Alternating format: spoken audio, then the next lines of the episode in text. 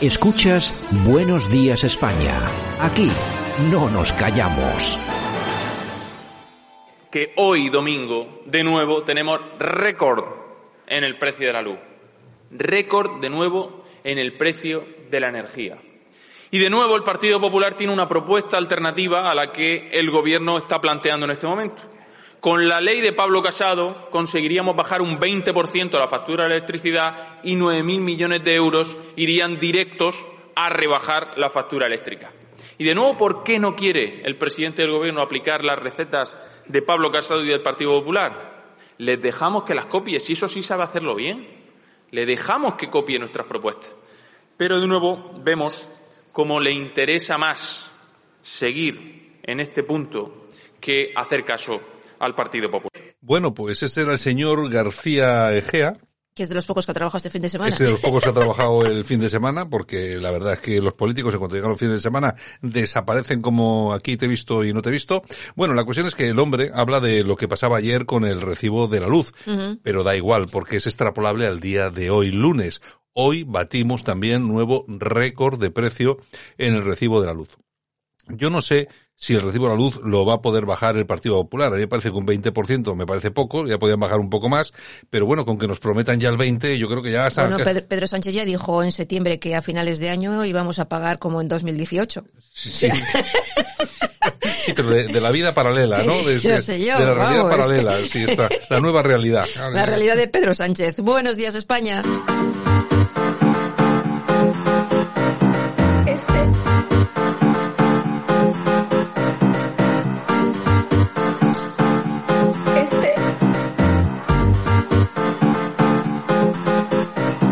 Radio Cadena Española no nos cansamos. No nos cansamos de madrugar. No nos cansamos de contar la actualidad. No nos cansamos de decir las cosas claras. En fin, que no nos cansamos de tocar los temas más importantes. No nos cansamos. Este es el ministerio de todas las mujeres. De todas las mujeres. Bueno, pues aquí estamos, hoy es día 20, ahora sí que ya estamos eh, a tiro de mazapán. A tiro de... yo ya los he probado. Mazapanes también, y polvorones. Perdona, vamos a ver, perdona. Hace mucho tiempo que has probado los, el, turrón y los mazapanes. O sea, También es, verdad. Yo no sé en qué estáis, estáis en pleno verano y estáis comiendo mazapanes. Da igual. ¿Qué más da? Por si acaso, oye, nunca se sabe. No se sabe, sí, igual no llegamos, ¿no? Efectivamente. Bueno, oye, que por cierto, me han dicho que ha fallecido el cantante de Il Divo. Sí, lo tenía para el corazón, sí, exactamente. Eh, de COVID. De COVID también, ¿no? Sí, sí, sí, sí, sí. Pues mira, pues... Lleva unos días en coma ya. Luego ponemos, luego para el corazón ponemos un, un temita de Il bueno, ¿qué tenemos? Bueno, pues profesores gallegos que batallan en los tribunales para escribir en español los informes y actas de sus centros. Parece ser que hay un decreto autonómico que establece el uso de la lengua propia con carácter general. El español ha de limitarse a circunstancias excepcionales. Eso en Galicia. En Galicia, donde está el señor Feijo. Bueno, vamos a ver, ¿qué es lo que pasa en Galicia con el, con el gallego, en el País Vasco con el vasco y en Cataluña con el catalán? ¿Es lo mismo? Bueno, vamos a ver. En la, las políticas de inversión yo creo que son prácticamente iguales. Parecido así. Es decir, lo que pasa es que seguramente en Galicia el problema es no es tan eh, eh, preocupante como en el País Vasco y como en Cataluña porque la utilización del gallego no se hace como herramienta política. Entonces, y la verdad es que donde más se habla gallego es en las zonas rurales. En las grandes ciudades, que por cierto es donde más vota la izquierda, es donde más se habla español, pero no existe un problema como existe eh, en Cataluña o en el País Vasco por esa utilización política. Ahora, ¿que lo que están haciendo está bien? Pues no. La verdad es que no, porque son muchas las quejas que nos están llegando a nosotros y bueno, infinidad a través de las redes sociales y tal, pues de casos de personas pues que tienen problemas, por ejemplo, para escolarizar a sus niños en castellano también en Galicia.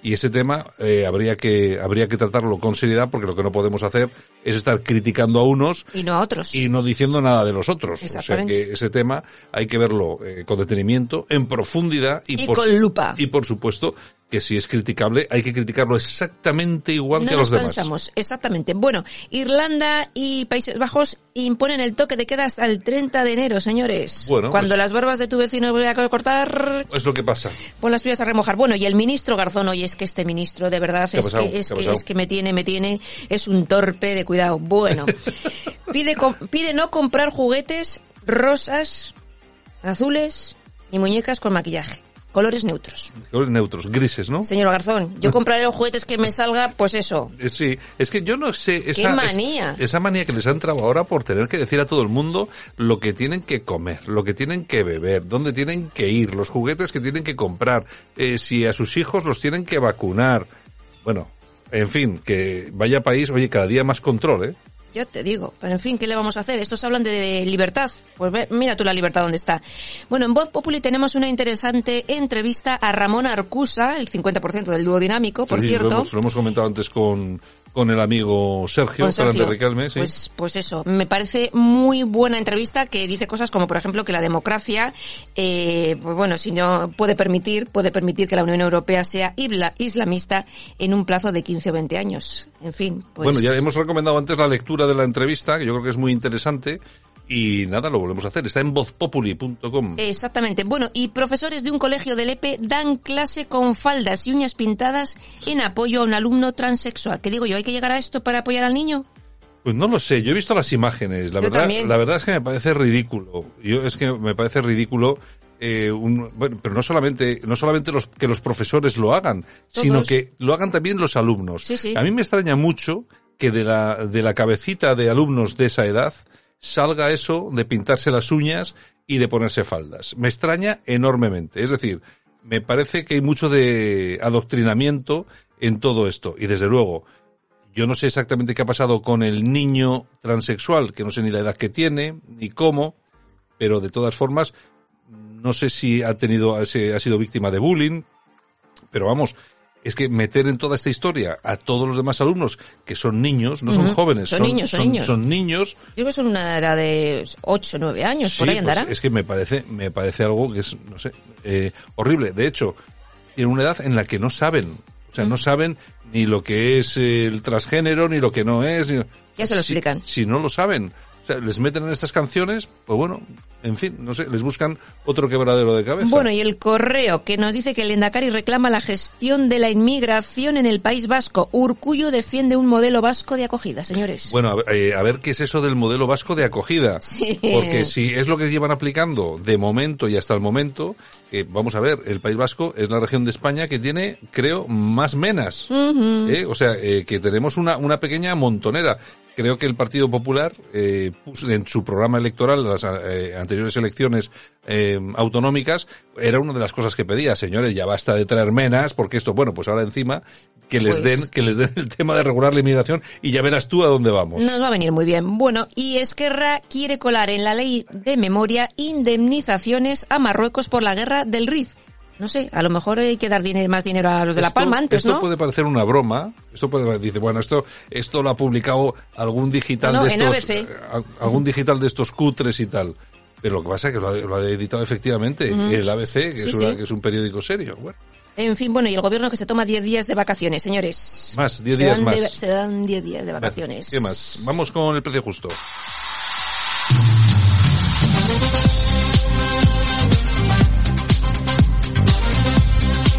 Y vamos a hablar de las cosas del dinerito, vamos a hablar del bolsillito. ¿Cuánto nos va a costar la nueva campaña de publicidad del ministro Escribá? 4,2 millones de euros, señores. Ahora vamos a ver de qué se trata el asunto. Porque, claro, es que luego hay que entenderlo, claro. Pues bueno, pretende promover acciones de sensibilización y divulgación referidas a las políticas que desarrolla su ministerio. Es decir, que Tal no- cual, es decir, que puede ser cualquier cosa eh, que se inventen. 4 millones. Cuatro milloncitos de euros que no son nada. que no son nada. ¿Nos vamos a las oñejas? Venga, vamos a las toñejitas. Pues las vamos a dar a Joan Subirat, ¿Qué ha pasado? el nuevo ministro este de universidades. Oye, un indepe que vota independencia y es ministro de España. Yo, es una cosa que llama mucho la atención últimamente lo que está pasando en este país. Yo he visto las imágenes del hombre votando en el referéndum ilegal y todo esto, y, pero oye, cuando le ofrecen ser ministro de España, pero tú, si no te consideras español, eh, ¿para qué aceptas un cargo de ministro en el gobierno de España? Para, hombre, para romperla si puedes, ¿no? La- y la pela, la pela. Y la pela es la pela, que tampoco Claro, tontos tal- claro. pueden, pueden ser indepes, pero tontos no son. Exactamente. Y Bueno, aplausos aplausos para- para Vicky Sevilla. ¿Y quién es Vicky Sevilla? Pues mira, es la chef más joven en conseguir una estrella Michelin. 29 años y tiene un restaurante en Sagunto que se llama Arrels.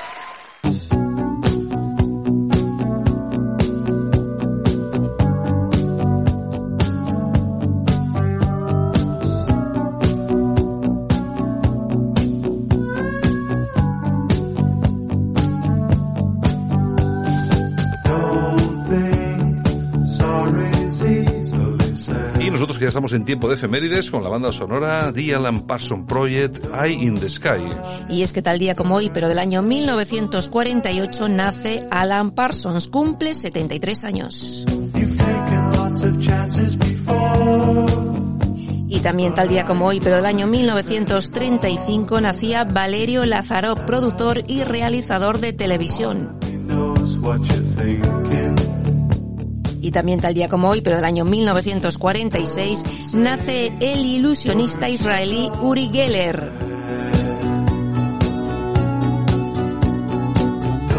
Y también tal día como hoy, pero del año 1963, nace la infanta Elena de Borbón, 58 años. Y tal día como hoy, pero del año 2013, la cantante Adele recibe la medalla de la Orden del Imperio Británico de manos del príncipe Carlos. Y tal día como hoy, pero del año 2007, fallece el periodista José Luis Pecker.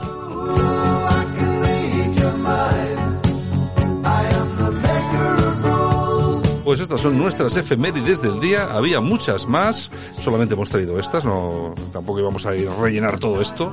En fin, nos quedamos con The Alan Parsons Project. Regresamos para el corazón dentro de unos minutos. ¿Vale? Hasta ahora.